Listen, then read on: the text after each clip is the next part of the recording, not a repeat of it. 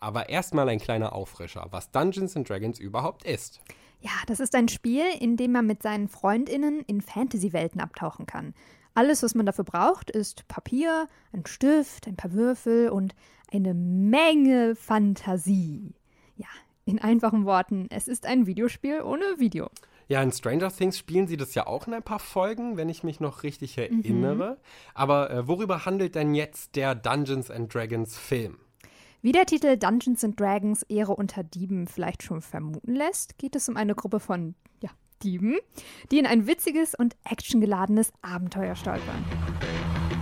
Ehrlich gesagt, haben wir der falschen Person geholfen, die falsche Sache zu stehlen.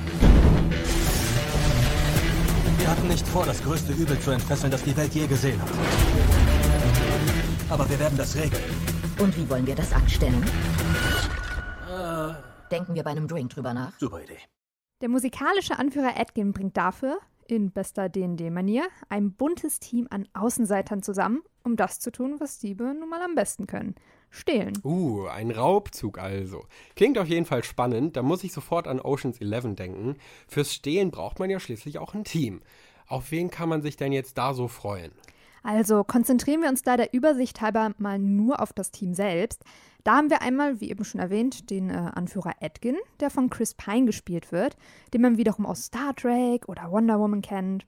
Ja, und seine starke rechte Hand ist die Barbarin Holga, gespielt von Michelle Rodriguez. Ah, okay. Die kenne ich ja zum Beispiel noch aus Fast and Furious 6 bis 10, wenn ich mich richtig erinnere, und sogar auch aus Avatar 1. Es bedeutet wohl, dass sie viel Erfahrung, was Action angeht, mitbringt. Genau. Und das lässt sich in vielen Kampfsequenzen auch sehen. Außerdem dabei ist der Zauberer Simon, gespielt von Justice Smith. Er ist der Hauptdarsteller in Pokémon Meisterdetektiv Pikachu. Was ja auch eine sehr erfolgreiche Videospielverfilmung war. Absolut. Außerdem mit dabei der Paladin Senk, gespielt von Regé John Page, den viele vielleicht aus der ersten Staffel Bridgerton kennen. Und zu guter Letzt die Druidin Doric, die sich in verschiedenste Tiere verwandeln kann, was, ganz so am Rande, meine absoluten Lieblingsmomente im Film sind. Ihre Schauspielerin Sophia Lillis kennt man unter anderem aus S. Okay, das klingt in der Tat nach einer sehr großen und auch nach, nach einer sehr bunten Mischung.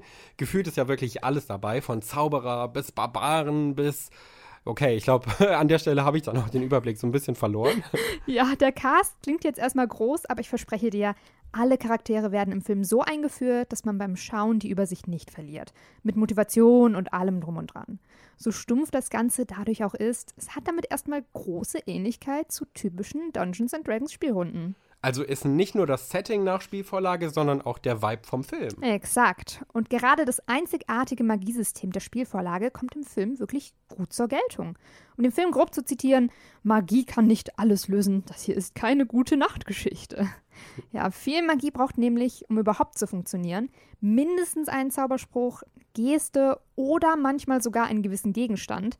Und da kommen dann auch noch mal einige Regeln obendrauf, unter anderem, dass man sich auch konzentrieren muss. Okay, das ist also Magie, die nicht automatisch alle Probleme verschwinden lässt. Klingt auf jeden Fall interessant.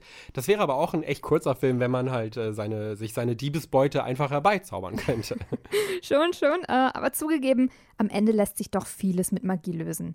Aber das ist doch gar nicht schlimm, denn der Film nimmt sich die ganze Zeit über selbst nicht so ernst.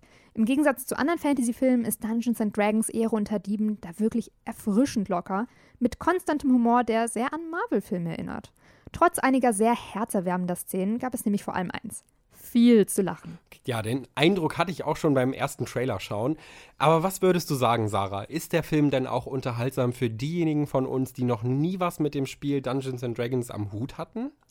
Ich würde sagen, dass Dungeons and Dragons Ehre unter Dieben was für jeden ist, der eine gute, kurzweilige Zeit haben möchte. Der Streifen macht Spaß und ist vor allem eins, Action geladen. Für D&D-Fans und Nicht-Fans gibt es dabei alles, was das Herz begehrt. Raub, magische Gegenstände und Drachen, also ist wirklich alles dabei.